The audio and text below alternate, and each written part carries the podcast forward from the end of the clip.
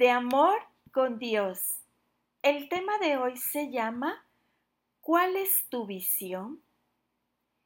Una de las cosas que me encantan del hombre, justo en el Salmo 112, es que claramente vive una vida que va más allá de sí mismo.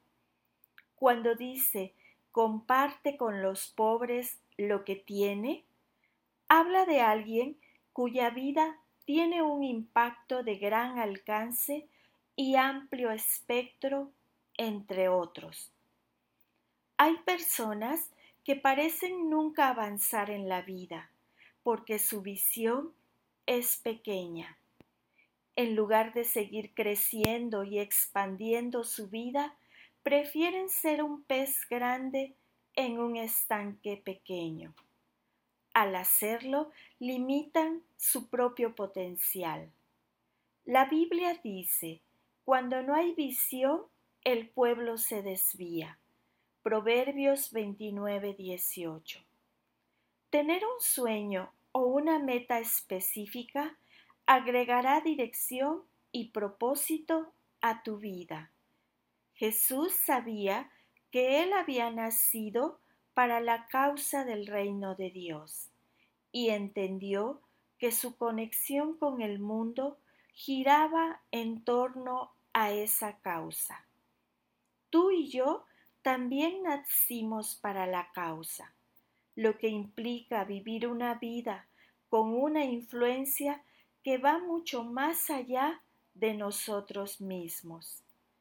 Es fácil quedarse atrapado en el estrés y la presión de la vida cotidiana, trabajando para pagar las cuentas y llevar comida a la mesa.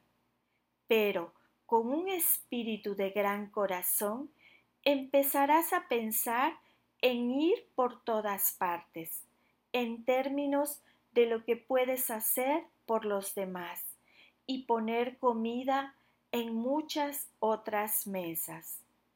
Es imposible tener una visión que sea más grande que los planes de Dios para tu vida. Sus planes son enormes. Conforme Dios bendiga tu vida, siga expandiéndote y mirando más allá de ti mismo para bendecir a otros y construir su reino. ¿Cuál es tu sueño? ¿Cuál es tu visión? Escríbelos y ponlos delante de Dios en oración.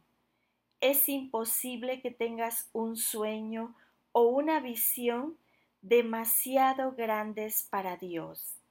Él quiere dar vida a esos sueños y construir su reino a través de ti.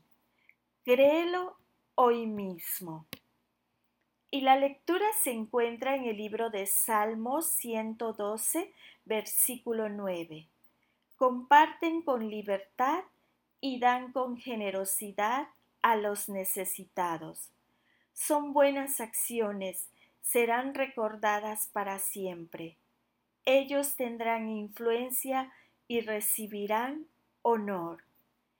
Y la siguiente lectura está en Proverbios 29, 18.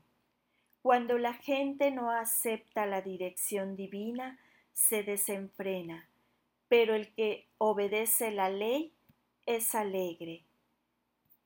Amén.